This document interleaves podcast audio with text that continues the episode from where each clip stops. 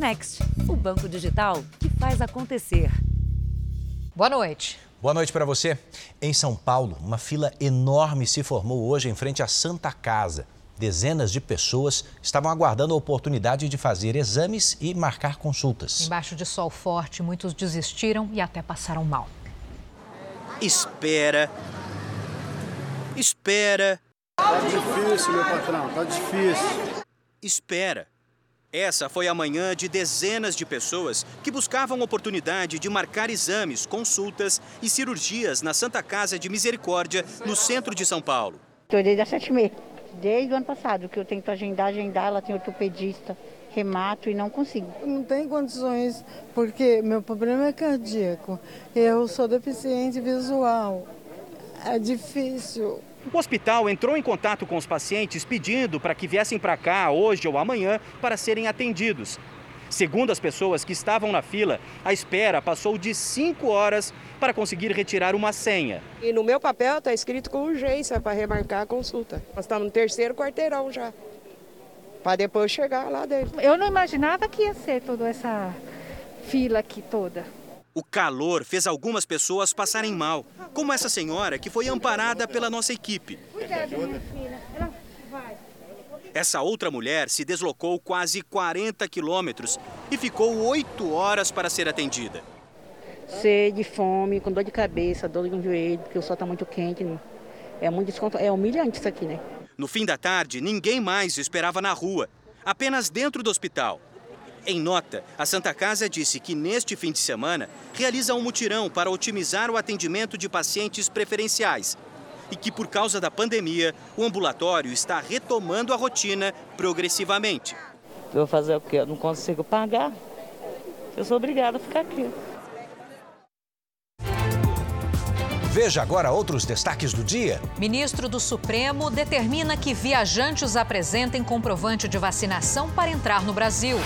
Plataforma Conect SUS do Ministério da Saúde tem segundo dia fora do ar após ataques de hackers. São Paulo registra primeiro caso da variante Ômicron de uma pessoa que não viajou ao exterior.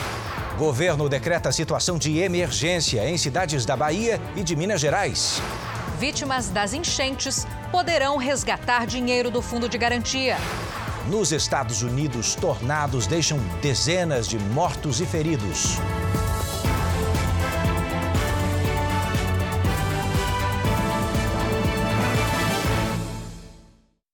Oferecimento Bradesco. Descubra suas emissões de carbono pelo app.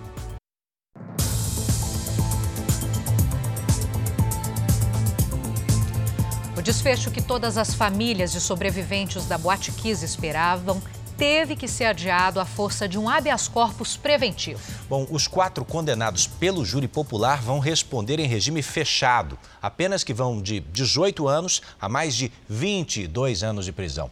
Só que eles seguem em liberdade até a decisão de três desembargadores do Tribunal de Justiça Gaúcho. Os quatro condenados deveriam sair do tribunal direto para o presídio. Eu estou decretando a prisão dos quatro, pedindo que se observe a dispensabilidade de algema e que eles sejam conduzidos com toda, com toda dignidade.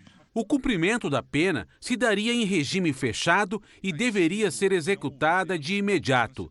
Mas o juiz recebeu a comunicação de que o Tribunal de Justiça do Rio Grande do Sul havia concedido um habeas corpus preventivo solicitado por Elisandro Spor, o dono da Boate Kiss, e extensivo aos outros condenados. Considerando que estavam, estavam soltos os réus desde 2013 e a fundamentação foi só com base na pena para prisão ali que o doutor Albano decretou, então que teria que ser solto tinham sido dez dias de intensa emoção. Diante dos jurados, o testemunho de quem esteve dentro da boate e sobreviveu. Eu fui me despedindo da minha família, do, dos meus amigos e pedindo perdão. Jéssica foi a Kiss na noite de 27 de janeiro de 2013 com amigos e o irmão. Ela e Vinícius, que tinha 27 anos, conseguiram sair. Ele voltou para ajudar outras pessoas. Salvou pelo menos 14 vidas, mas acabou morrendo intoxicado pela fumaça. Quando a gente tem uma educação de ajudar o próximo, a gente tenta ao máximo. O julgamento concentrou o sentimento de centenas de famílias. Abraços e lágrimas mostravam que o resultado de quase nove anos de espera estava perto. 22 anos e seis meses de reclusão para Elissandro, 19 anos e seis meses de reclusão para Mauro, Marcelo e Luciano, 18 anos de reclusão. O habeas corpus preventivo adiou a expectativa das famílias. Tanto o Ministério Público quanto os advogados de defesa dos condenados podem recorrer da sentença para tentar mudar alguns pontos, como o tamanho da pena ou até tentar anular a decisão do júri. O julgamento do mérito do habeas corpus preventivo será feito por um colegiado composto por três desembargadores. O prazo de análise varia de 30 a 60 dias, mas diante da repercussão do caso, isso pode ocorrer antes. Agora a gente vai ter que montar uma estrutura junto com a nossa assessoria de recursos para tentar derrubar essa liminar e verificar como é que a gente pode fazer com que tenha uma execução imediata da decisão do juiz que está suspensa. E é uma decisão liminar, muito provavelmente agora a Câmara Criminal deve apreciar o mérito do habeas corpus num colegiado de três desembargadores e aguardemos o, o resultado. Eu procurei realizar o júri e dar de mim um melhor. Bom, você sabe que a cidade de Santa Maria acompanhou passo a passo esses 10 dias de julgamento. Muitos preferiram, inclusive, estar juntos num telão montado em praça pública. Agora, os moradores aguardam a volta das famílias que viajaram para Porto Alegre. Juntos, eles preparam um ato em memória às vítimas depois da resposta da Justiça.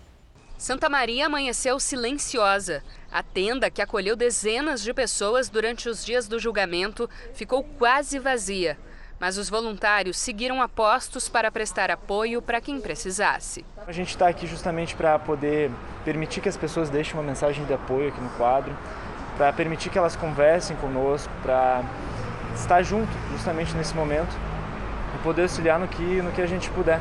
Fanny perdeu a única filha que comemorava os 22 anos na noite do incêndio. Ela segue com a foto de Flávia junto ao coração. Mesmo com o resultado do julgamento, diz que a dor não vai terminar. Você sente aliviada um pouco, mas o meu coração, a dor é a mesma, mas que outras mães não passem o que nós estamos passando. Seu marido não perdeu nenhum familiar na tragédia, mas se emociona cada vez que passa pela tenda e lembra do momento em que 242 jovens perderam suas vidas. Eu estou bem sensibilizado. As lembranças continuam espalhadas pela cidade. 242 cruzes brancas cravadas no chão e uma fachada que nunca vai sair da lembrança dos moradores de Santa Maria. Dá uma tristeza, né? Uh, vendo a, a, tragédia que aconteceu aqui. Foi uma tragédia, né, que marcou bastante aqui a cidade, não só a cidade como o Brasil inteiro, né? Mais de 50 familiares de vítimas e sobreviventes foram a Porto Alegre acompanhar de perto o julgamento. A volta está marcada para amanhã à tarde. A cidade prepara uma recepção e um abraço coletivo. Uma forma de marcar o fim da espera, depois de quase nove anos, por uma resposta da justiça para a tragédia da Boate Kiss. Qualquer nova notícia em Santa Maria ou em Porto Alegre, você vai saber por aqui. E atenção agora, porque o ministro Luiz Roberto Barroso, do Supremo Tribunal Federal, determinou há pouco que o governo exija o comprovante de vacinação contra a Covid-19 das pessoas que querem entrar no Brasil. Quem vai dar para a gente agora todos os detalhes, direto de Brasília, é a Nathalie Machado. Nathalie, o que todo mundo pergunta é: o que vai acontecer com quem não apresentar esse comprovante?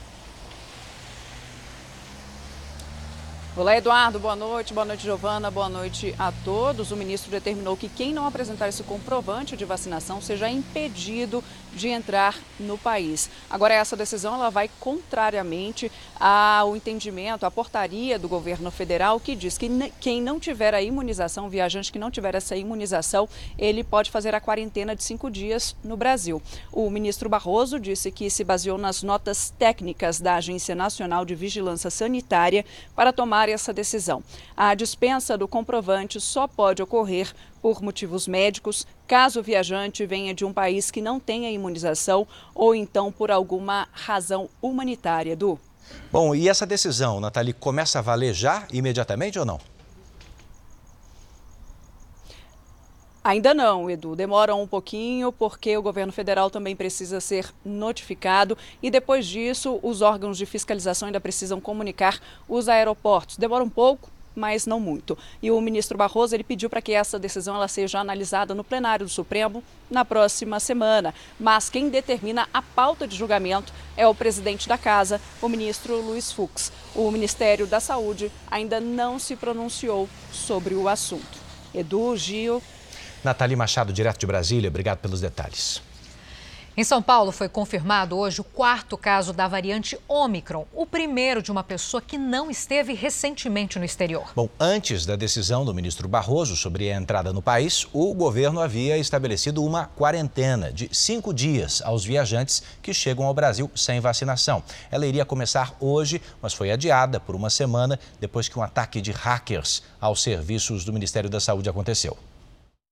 Os aplicativos e páginas que mostravam os comprovantes de vacinação contra a Covid, como o Conect SUS, ficaram dois dias fora do ar, desde sexta-feira, quando o sistema do Ministério da Saúde foi atacado por hackers. Uma situação que afeta os brasileiros com viagens internacionais marcadas. Ontem, o Ministério das Relações Exteriores informou o problema e pediu que os países aceitem o certificado de vacinação de papel.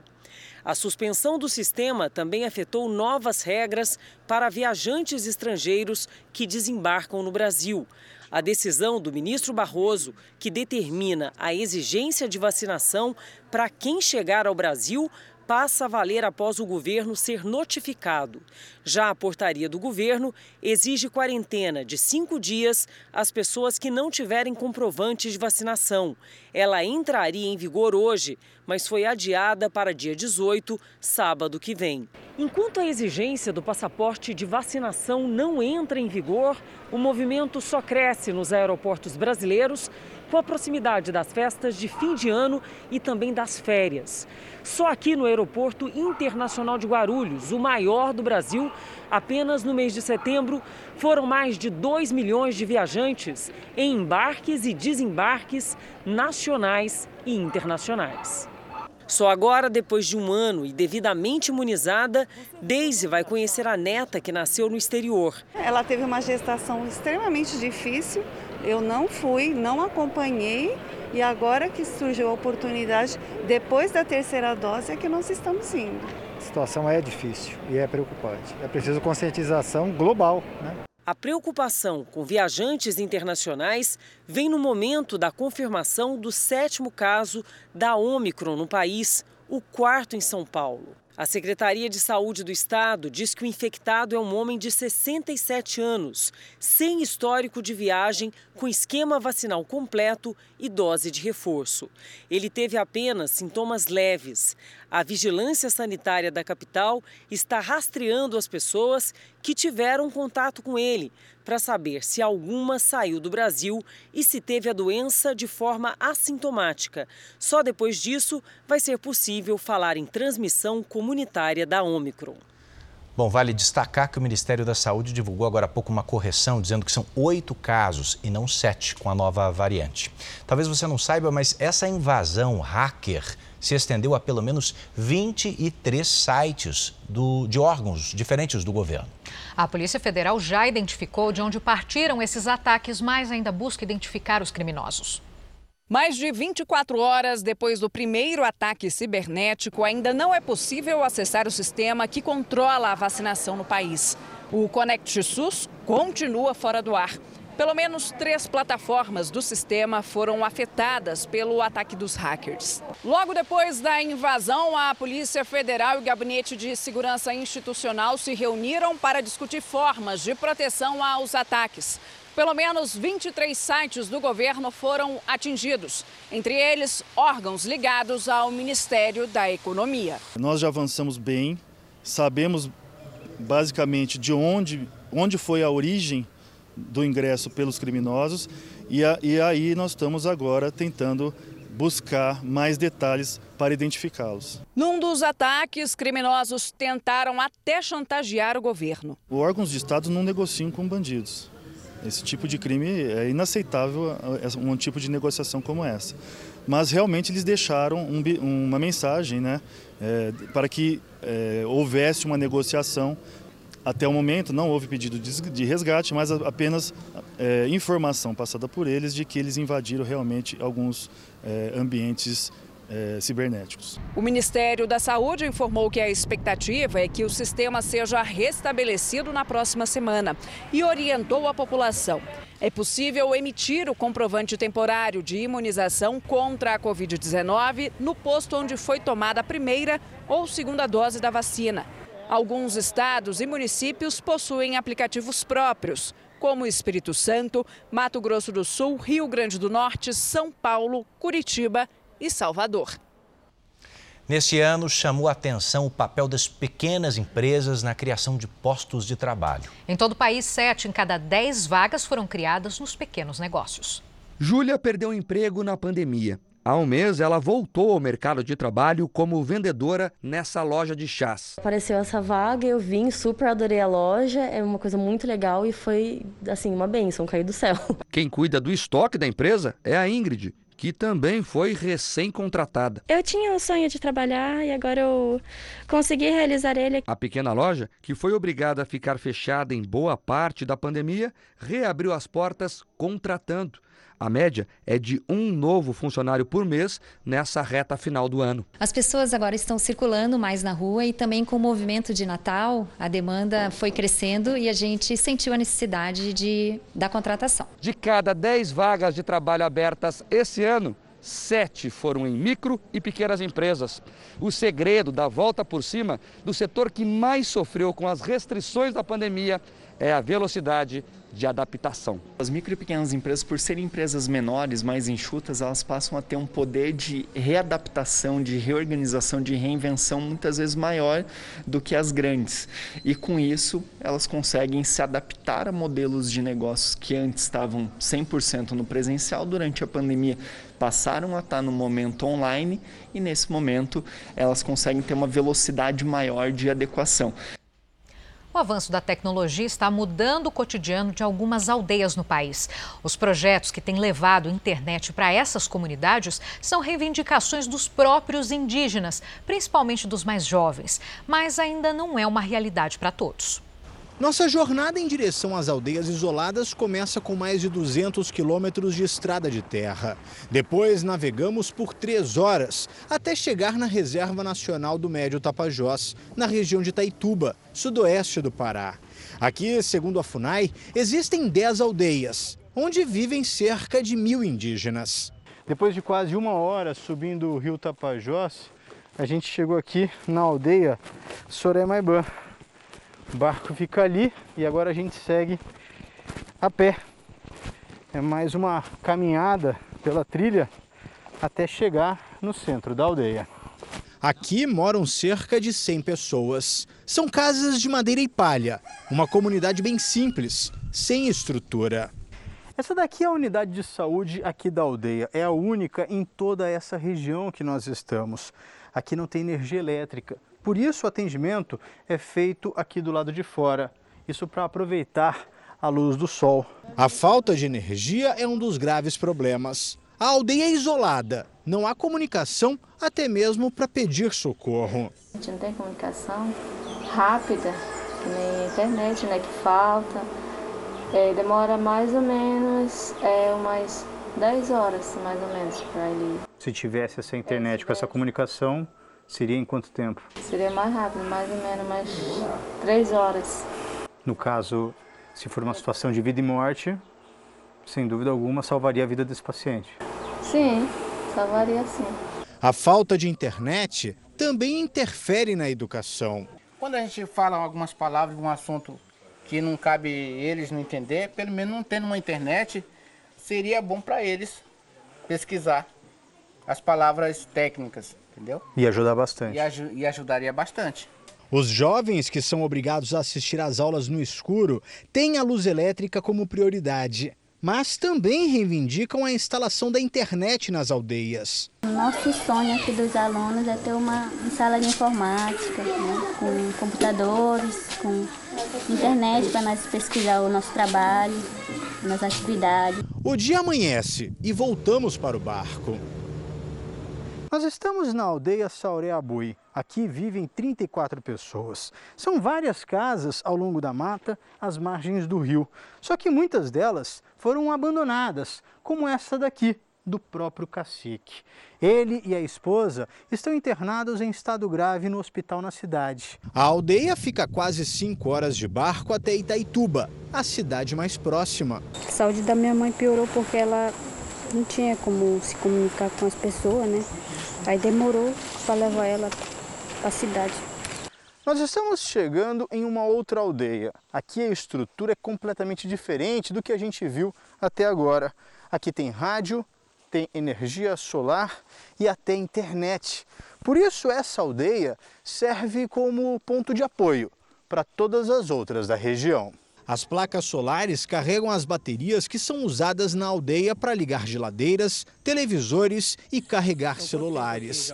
A internet chegou há quatro meses e já provocou uma enorme transformação na aldeia. As crianças podem até fazer aulas remotas e pesquisar. E a comunicação só não é melhor porque as outras aldeias não têm a tecnologia. Se todas, todas as aldeias, se tivessem internet, melhorar para a gente. Mas quando só tem em um, numa aldeia, não melhora, porque as outras não têm. Né? A gente não pode se comunicar. Com a tecnologia, os indígenas não se sentem mais tão isolados, sozinhos na floresta. Para as lideranças mundurucus, a nova geração de indígenas do país precisa estar conectada. Para mim, a internet acho que não é uma ameaça para a cultura. A internet é para resolver problema de para resolver os problemas de saúde, de educação, né? Não é para tirar culturas indígenas. Isso para mim não existe. No Rio Grande do Norte, o problema neste momento é outro. Mais de 50% das cidades por lá enfrentam seca severa.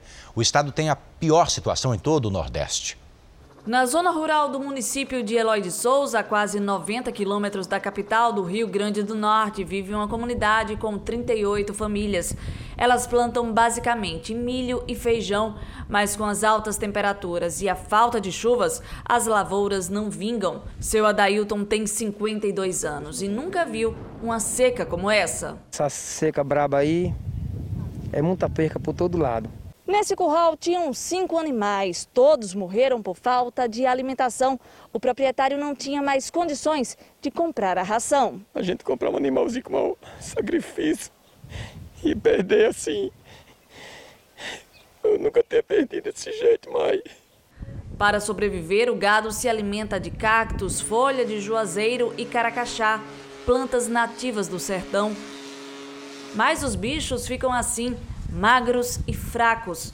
Nesse trecho, um cemitério só com as carcaças. Quando um animal morre, se estiver sadio, há uma divisão entre os mais necessitados da comunidade. O agricultor e principalmente o assentado, ele vive exclusivamente da agricultura.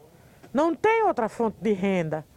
Então, quando pega um período desse que não tem chuva, que não choveu esse ano todo, então esse agricultor vai viver de quê? Os armários de Sebastiano estão praticamente vazios, assim como a geladeira. À beira do fogão a lenha, a agricultora relata a angústia que sente por não saber o dia de amanhã. A gente não tem nem uma fubinha para fazer cuscuz e para tomar café de manhã, pelo menos com leite de coco. De acordo com dados da Agência Nacional de Águas, o Rio Grande do Norte é o estado mais afetado pela estiagem no Nordeste. 52% dos municípios estão em seca de grau grave. A pandemia piorou a situação do desemprego e, consequentemente, a fome. Um rapaz chegar na casa de uma pessoa tremendo de fome. É, isso dói. Sabe? Relatos de dor que se transformaram em arte. No Brasil, mais de 100 mil denúncias de violência contra mulheres foram registradas este ano. Bom, algumas dessas histórias viraram quadros nas mãos de um artista no Rio de Janeiro. Passei pelo abuso sexual infantil comum nos anos 90 no lugar onde cresci. Quem defende as crianças dos adultos? Eu passei e ainda passo por situações constrangedoras. A diferença é que hoje eu sei me defender.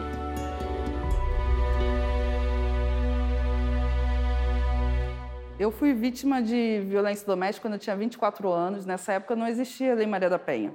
Então, quando a Lei Maria da Penha foi aprovada, eu comecei a fazer muita oficina, muito trabalho para ajudar as mulheres a conhecerem a lei. E com isso eu acabei me tornando assim meio que um símbolo do, da luta pelo fim da violência doméstica. E muitas mulheres começaram a me procurar para contar suas histórias. Histórias guardadas em segredo por muitas delas. A gente sempre tem uma memória, né? Sempre tem um sofrimento quando a gente fala. Então é difícil, é um assunto difícil de ser falado, de qualquer forma. Eu acho que é isso, é pegar uma coisa que você muitas vezes nunca contou para ninguém, você tinha guardado e fazer alguma coisa com ela, pegar uma dor, uma coisa ruim, transformar em algo positivo, numa obra de arte. Essas obras nasceram dos relatos de dezenas de mulheres. Todas elas passaram por algum tipo de violência. Por trás dos traços e das cores, cicatrizes que elas levam das histórias de dor e sofrimento. É uma exposição de arte, mas também um retrato do que milhares de mulheres enfrentam em todo o país. Só no primeiro semestre desse ano, a Ouvidoria Nacional dos Direitos Humanos recebeu no Rio de Janeiro mais de 28.700 denúncias de violência doméstica. Em todo o país, elas passaram de 118.400. As obras expostas no Museu da República, no Rio, são uma quebra do silêncio das vítimas. A Cristina, que teve 85% do corpo queimado pelo ex-marido, faz um desses relatos. O caso dela marcou a década de 1980, com repercussão em todo o país. Pegou o álcool, arremessou, eu comecei a gritar e ele foi uma uma atitude absolutamente cruel, riscando palitos de fósforo, até que no terceiro palito incendiou. Fiquei quatro dias em Curitiba internada. O agressor foi julgado e condenado a 13 anos e 10 meses de prisão. Ele ainda figura como um dos únicos casos de vítima viva com condenação exemplar. A Érica espera a condenação do homem que assediou, perseguiu e ameaçou no trabalho há mais de uma década. Tem um processo aí de mais de 10 anos, que é uma vida que você fica esperando para poder voltar ao seu trabalho, para poder exercer a sua função. Então eu, eu me sinto punida, mais punida do que o, o próprio agressor, né? Acho que na verdade é impossível qualquer mulher assistir essa exposição e não se identificar com ela. Eu não tô sozinha, isso acontece com todo mundo uh, do meu sexo, né?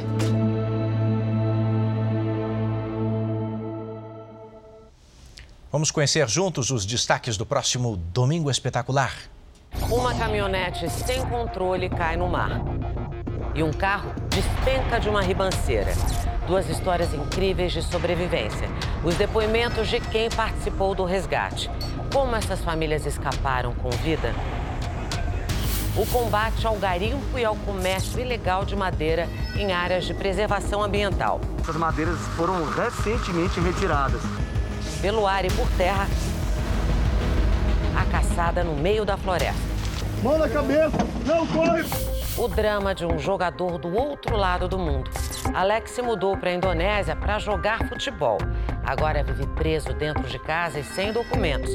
Não consegue voltar ao Brasil. Não vejo meu filho e minha esposa já faz quase um ano, né? Dois gigantes da MPB pela primeira vez. Wagner e Renato Teixeira gravam juntos. Quando tudo bastidores dessa parceria musical por que o lugar que eles escolheram para as gravações é tão especial. A gente mostra nesse domingo espetacular, depois do Canta Comigo Tim. E por aqui, a seguir, você vai ver como moradores da Bahia e de Minas Gerais afetados pelas chuvas poderão resgatar o dinheiro do FGTS. E nos Estados Unidos, pelo menos 70 pessoas morreram com a passagem de tornados no centro do país.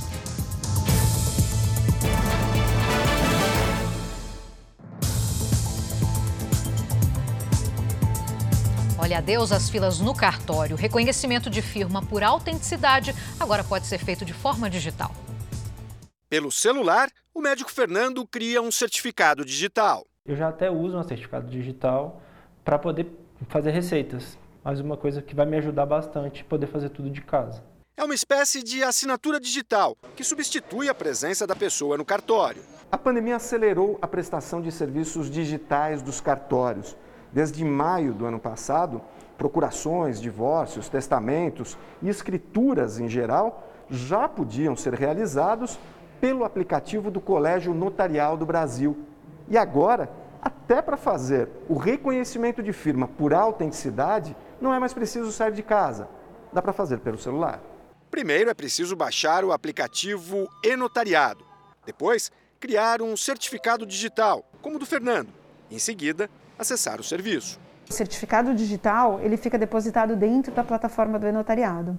Nesse certificado digital tem a conferência da biometria, identificação facial e todo o histórico de documentos de todos os cartórios que ele passou. O reconhecimento por autenticidade é utilizado principalmente em financiamentos bancários, autorizações de viagens para menores de 18 anos e transferências de veículos.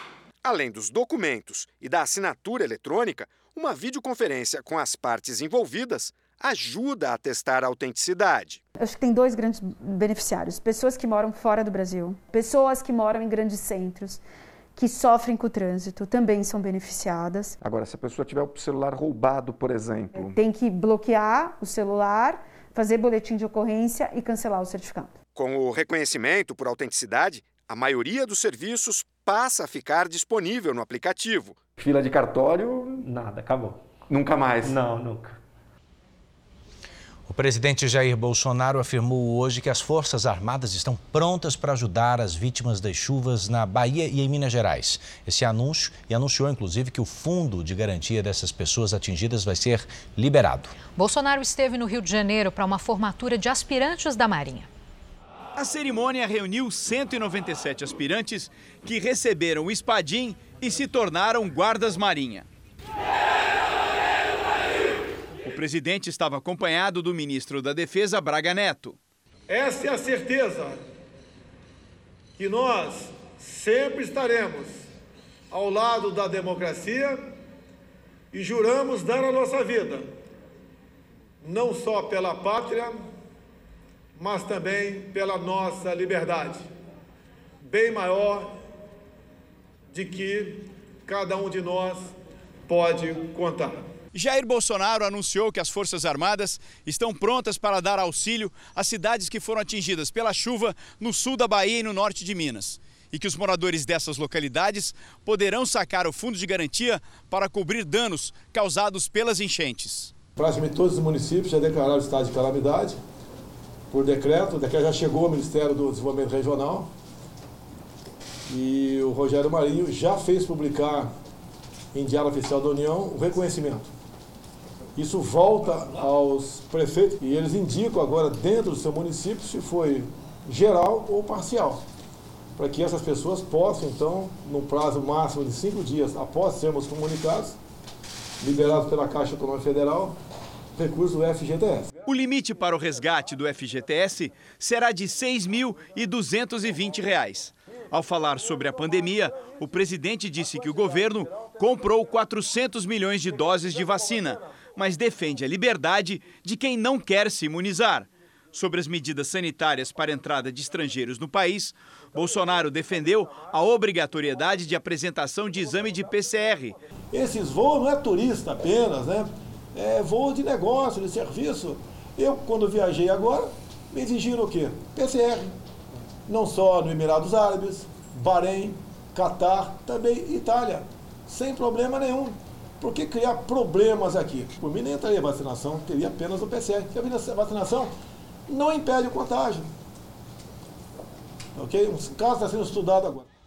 Olha, uma explicação. A declaração do presidente Bolsonaro sobre a entrada de estrangeiros no Brasil foi dada antes da decisão do ministro Barroso, que determinou a exigência de comprovante de vacinas. Mais de 36 tornados provocaram destruição em seis estados do meio oeste americano. De acordo com as autoridades do país, pelo menos 78 pessoas morreram, mas o número pode ser ainda maior. Essa foi uma das noites mais difíceis na história do Kentucky e algumas áreas foram atingidas de uma maneira quase impossível de expressar em palavras. A declaração é do governador Andy Beshear, que decretou estado de emergência para toda a região. A Guarda Nacional foi acionada para ajudar nas operações de resgate. O Kentucky é o estado americano mais atingido.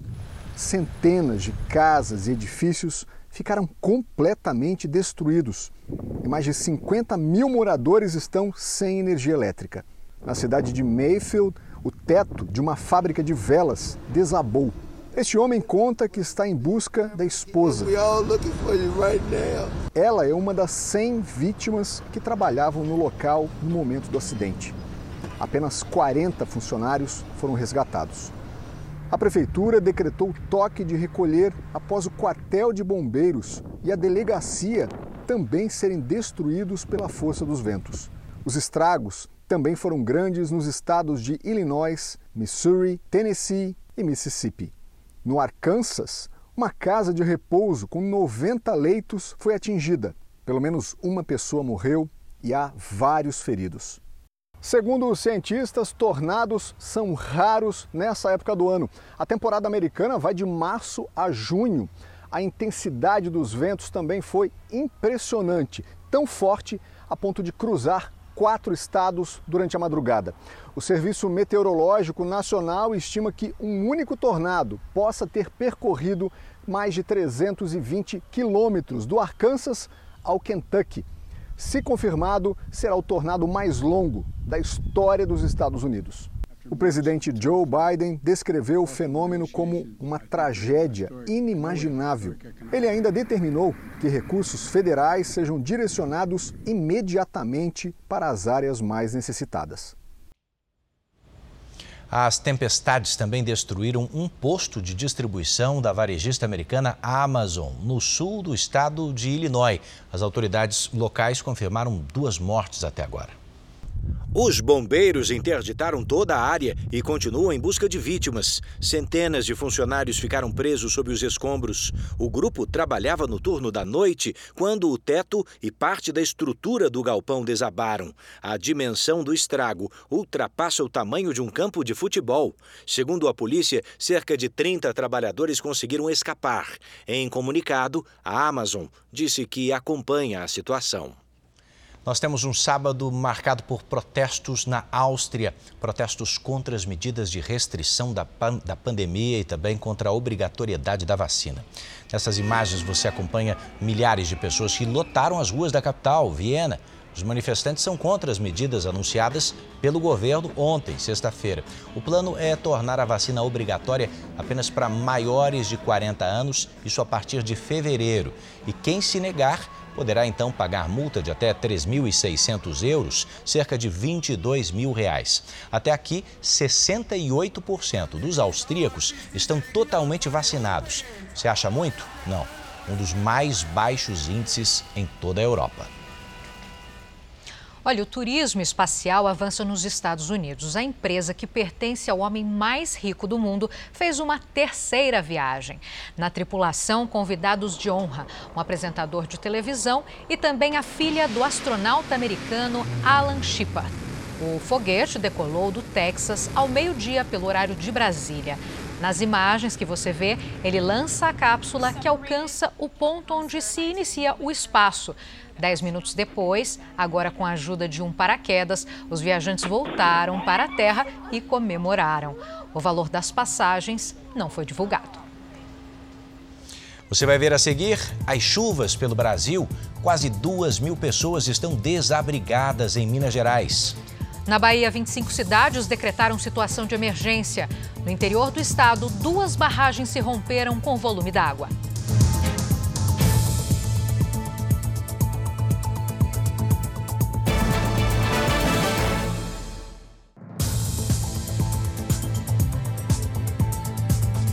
O governo federal reconheceu estado de emergência em cidades da Bahia e de Minas Gerais castigadas pela chuva. Bom, em Minas, quase duas mil pessoas estão desabrigadas.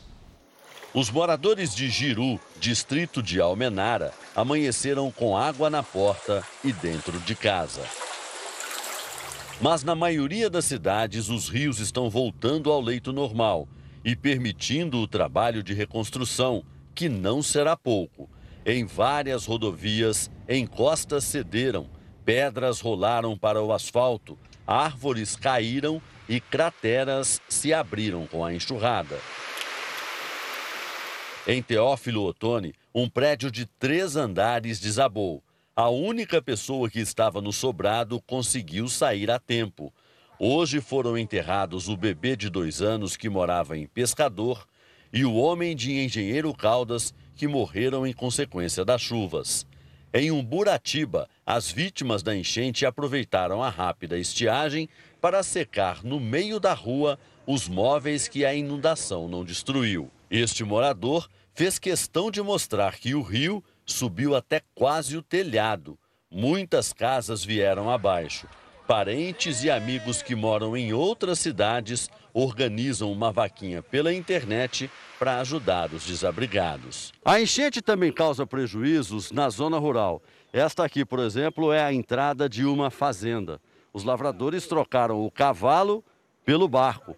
E a área de pasto agora virou região de pesca. O rio estava totalmente seco, não tinha quase água nenhuma, até para poder se passar de canoa em alguns lugares, aí não passava, tinha que descer e puxar a canoa. Hoje ele subiu cerca de 5 metros aí. Preocupação também com os lagos das hidrelétricas na região, que estão sobrecarregados.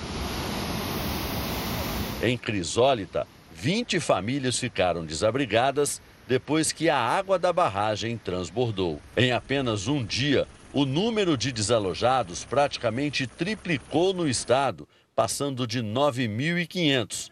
E o de desabrigados subiu quatro vezes. Agora são quase 2 mil. Segundo a Defesa Civil de Minas, 62 cidades foram prejudicadas pelos temporais. Vamos fechar aí dezembro com chuvas bem acima da média. Sempre ter aquela percepção do risco, é, evitar a, atravessar em alagamentos, em, em, onde tem área de inundação, né? Porque a gente não sabe o perigo que tem embaixo dessas águas, que geralmente são turvas, né? E a gente não tem visibilidade. Mais de 60 cidades prejudicadas em Minas e na Bahia são 25 os municípios em situação de emergência, tudo já decretado pelo governo do estado. Em Ilhéus, hóspedes de um hotel de luxo, você vai ver, ficaram isolados nessa madrugada. O lago que fica dentro do resort subiu cerca de 30 centímetros e água também invadiu 40 apartamentos no total. A situação já está controlada, mas alguns hóspedes precisaram ir para um outro hotel perto dali. Em Trancoso, mais ao sul do litoral baiano, o vídeo mostra uma enxurrada na ladeira que dá acesso à praia. Segundo a Defesa Civil, não houve deslizamento e nenhuma família até aqui precisou ser desabrigada. Nós vamos ver agora a situação em Itacaré, outro grande ponto turístico na Bahia. As fortes chuvas registradas no sul e extremo sul baiano têm trazido uma série de consequências em grande parte dos municípios do estado. Em Itacaré, local muito conhecido pelas belas praias e atividade turística, o cenário encontrado agora é bem diferente. Itacaré é uma cidade turística que recebe vários, vários visitantes anualmente, né? Pessoas, inclusive, até de outros países. Da nossa realidade, como a gente costuma aqui ter nossos clientes, atendimento muito bacana e infelizmente não está sendo a realidade que realmente é, né? Na Praia da Concha, uma das mais procuradas, foi preciso o uso de máquinas para a retirada de baronesas, plantas aquáticas conhecidas como símbolo de poluição, que vêm arrastadas pela força da água nos rios da região, junto a outros resíduos. A limpeza das praias faz parte do trabalho preventivo realizado pela Defesa Civil do município.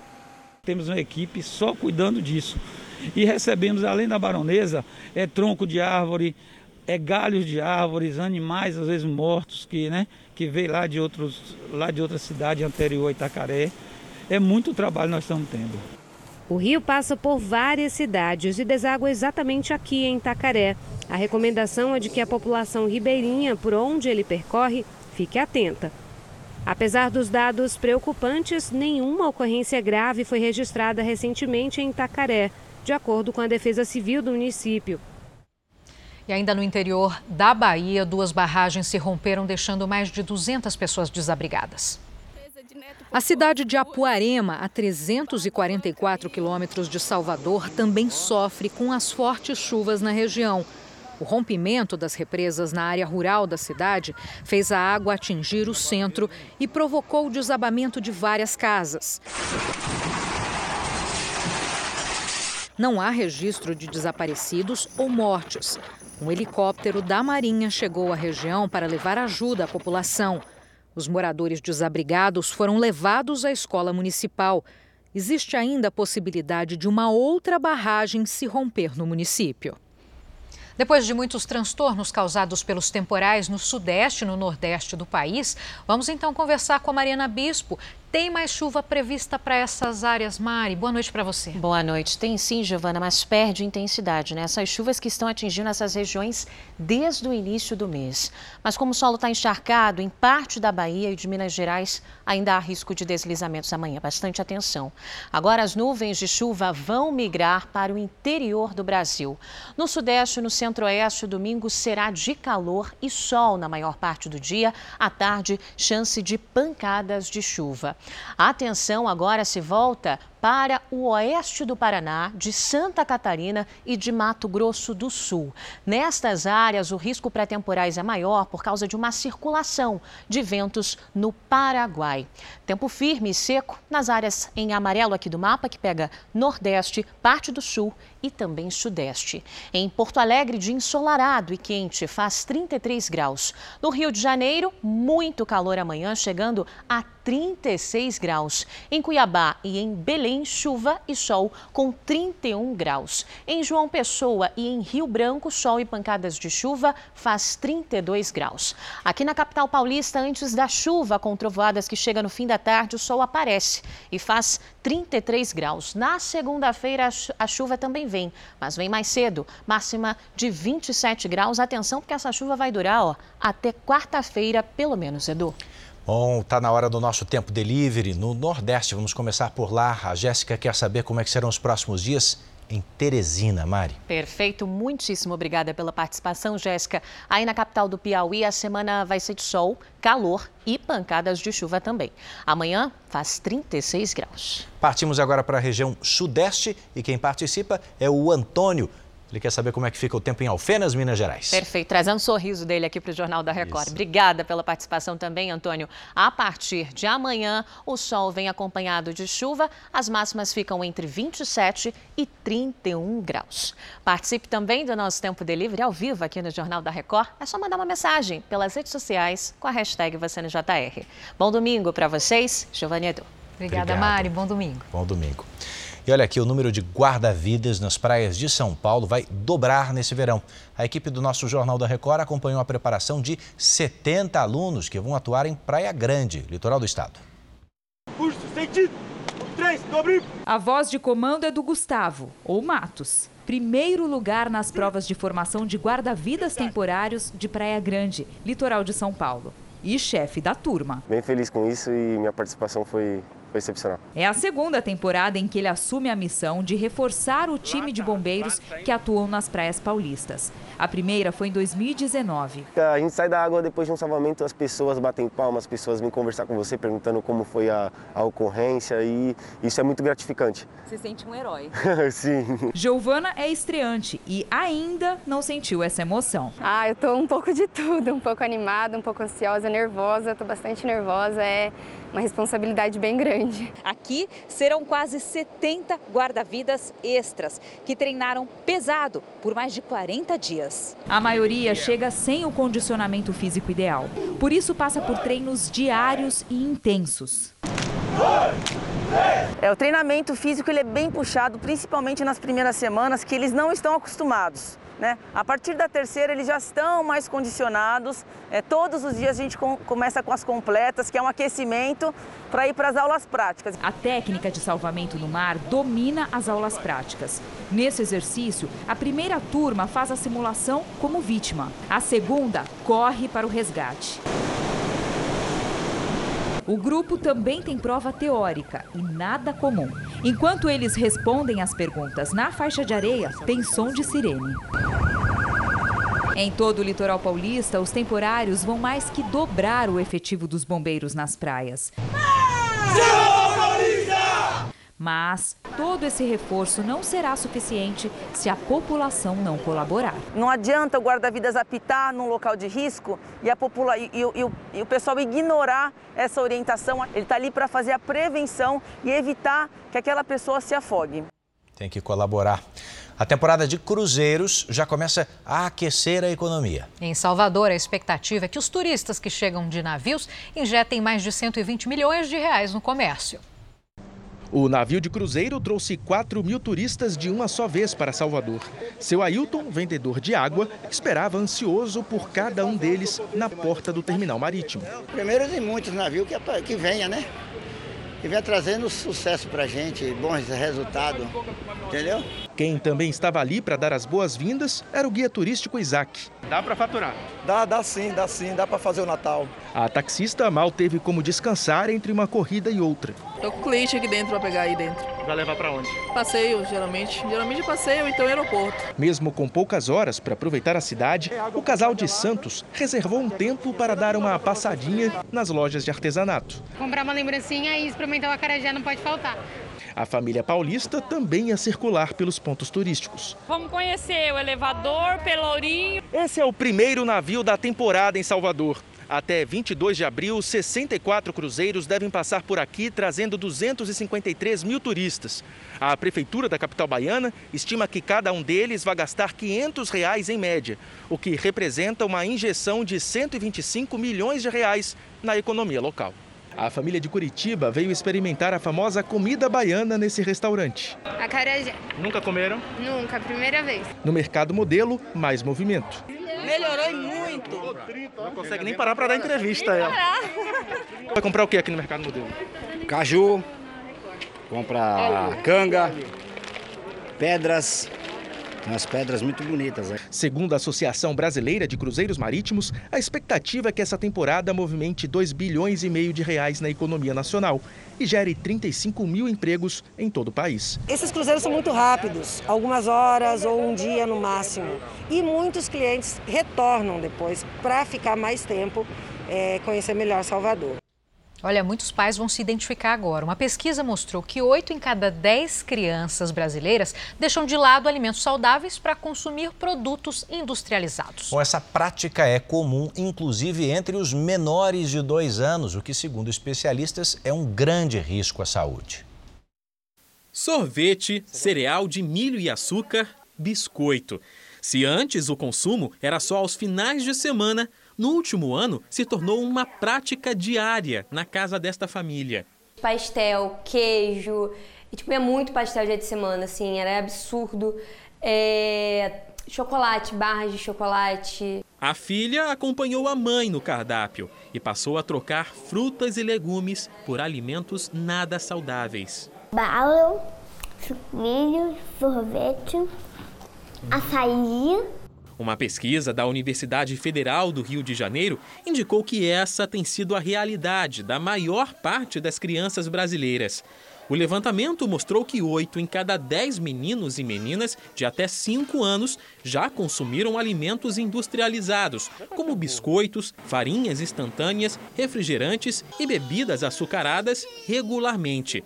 De acordo com uma das responsáveis pelo estudo, a prática é comum, inclusive, entre bebês menores de 2 anos. Apenas 57% das crianças brasileiras de 6 a 24 meses consumiram os pelo menos cinco grupos de alimentos no dia anterior à pesquisa. Ou seja, as crianças não estão comendo todos os grupos de alimentos que são importantes para o crescimento e desenvolvimento dela. Opções para uma alimentação saudável não faltam. No entanto, mais de 20% dos bebês de 6 meses a 2 anos de idade não consomem nem frutas nem hortaliças regularmente. E esse índice aumenta na faixa dos 2 aos 5 anos. A situação é ainda mais preocupante na região norte, onde a maioria das crianças trocou o natural pelo industrializado, o que, segundo especialistas, pode trazer consequências a longo prazo. A falta de diversidade pode levar a deficiências de nutrientes. Então, a criança pode ter anemia, ela pode ter deficiência de, de zinco, deficiência de vitamina A, então, ela pode ter deficiência de nutrientes específicos. Então, a criança, ela já desde pequena, já pode ter alteração nesses lipídios sanguíneos e, em longo prazo, né, na, na adolescência, na vida adulta, ela ter problemas é, cardiovasculares é, relacionados a isso. Há um mês, a família vem tentando readaptar a alimentação. Incluiu mais frutas e legumes na dieta. É uma coisa que eu falo muito com meu esposo. Hoje a gente está plantando para colher amanhã saúde, entendeu? É algo que a gente vai ver bem a longo prazo e principalmente por conta da Bela. Por causa do alto preço dos combustíveis, quase dobrou o número de brasileiros que estão instalando gás nos carros. Além, além da alternativa ser mais barata, o GNV oferece uma autonomia maior ao veículo e possui e polui, aliás, menos o meio ambiente. Nesta oficina especializada na instalação de gás em veículos, a procura aumentou 30% nos últimos três meses. O movimento cresceu tanto que o dono já abriu novas vagas de emprego. Estamos procurando funcionários. Infelizmente, essa, nessa área é uma área muito especializada, né? Então a gente tem uma certa dificuldade de conseguir novos funcionários, mas estamos contratando. Dados do Ministério da Infraestrutura apontam aumento de 88% nas conversões automotivas para GNV em 2021. O motivo é claro a gasolina está muito cara. Nos postos de combustíveis em Porto Alegre, encontramos o litro da gasolina comum acima dos R$ 7,00. Já o GNV está R$ 4,88 o metro cúbico. Por isso, José está decidido a investir cerca de R$ 4.500 em um kit gás. O custo é 70% do custo da gasolina, né, no caso. Estou com o orçamento na mão, vou dar uma estudadinha e, de repente, volta semana que vem já. Os especialistas dizem que a conversão para gás natural veicular representa economia. O custo para abastecer com GNV está, em média, 60% mais em conta. A modalidade é uma opção a ser considerada, porque além de mais barata, é menos poluente e oferece uma autonomia maior ao carro. O custo para encher o tanque de um carro popular com gasolina é de 350 reais. O carro roda 500 quilômetros. Com os mesmos 350 reais, dá para abastecer quase 5 cilindros de gás, que tem autonomia para aproximadamente 850 quilômetros. Porém, o uso do cilindro requer cuidados e o motorista terá ainda que obter o certificado de segurança veicular para modificar a documentação do automóvel. A manutenção é anual e, assim como a instalação, precisa ser feita em oficinas autorizadas pelo Inmetro. Paula mudou para o gás no início do ano. Hoje não tem dúvida, assim, ele, ele vale o investimento porque o, o custo a longo prazo é muito mais baixo. Morreu hoje no Rio de Janeiro Monarco, presidente de honra da escola de samba Portela. Monarco tinha 88 anos, estava internado desde novembro no hospital de Jacarepaguá, zona oeste do Rio. Ele precisou fazer uma cirurgia no intestino, mas não resistiu. Monarco era o mais antigo integrante da velha guarda da Portela, com mais de 70 anos de história na escola. Ainda não há informações sobre o velório e o enterro do sambista. A cidade de Dubai, nos Emirados Árabes, é conhecida pela grandiosidade das construções. Bom, além de contar com o arranha-céu mais alto e o maior shopping do mundo, foi inaugurada este ano uma nova atração recorde, a piscina de mergulho mais funda. A estrutura tem 60 metros de profundidade e capacidade para 14 milhões de litros de água doce, o equivalente a seis piscinas olímpicas. A Deep Dive Dubai superou a Polônia e foi reconhecida pelo Livro dos Recordes como a mais profunda do mundo para o mergulho. Para quem não é mergulhador profissional, como eu, o local oferece cursos, tanto para os iniciantes quanto para os mais experientes. Esta britânica é quem me acompanha na aventura. De um jeito bem humorado, ela tenta me tranquilizar. A treinadora mostra como deve ser o movimento dentro da água. Antes de entrar, é preciso ter certeza de que o cilindro está cheio. Por segurança, há mais oxigênio do que vamos usar. Lá embaixo, os mergulhadores podem explorar as profundezas de uma cidade submersa que tem como cenário uma paisagem urbana abandonada. A atração conta com jogos para todos os gostos e até um carro para simular a sensação de dirigir dentro da água. Para mim, a grande dificuldade foi respirar pela boca, não tenho esse costume. Então foi um exercício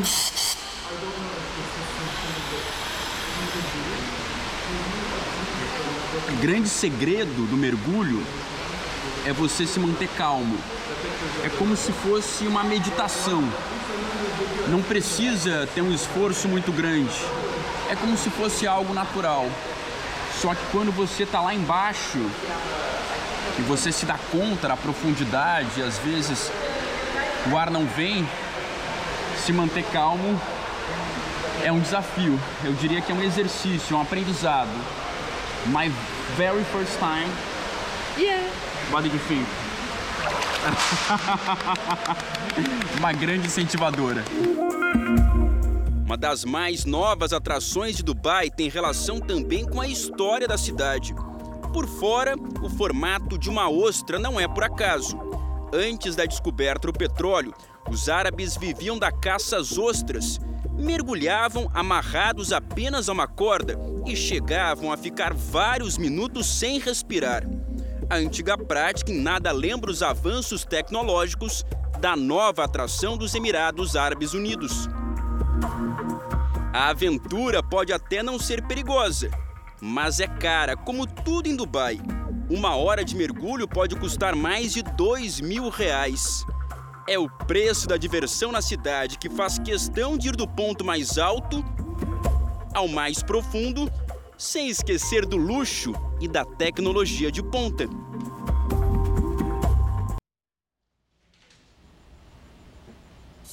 O Jornal da Record termina aqui. A edição de hoje na íntegra e também a nossa versão em podcast estão no Play Plus e em todas as nossas plataformas digitais. Você continua assistindo ao Cidade Alerta. Uma boa noite para você, um ótimo domingo. Obrigada pela sua audiência. Eu te encontro amanhã no Domingo Espetacular. Boa noite e até lá.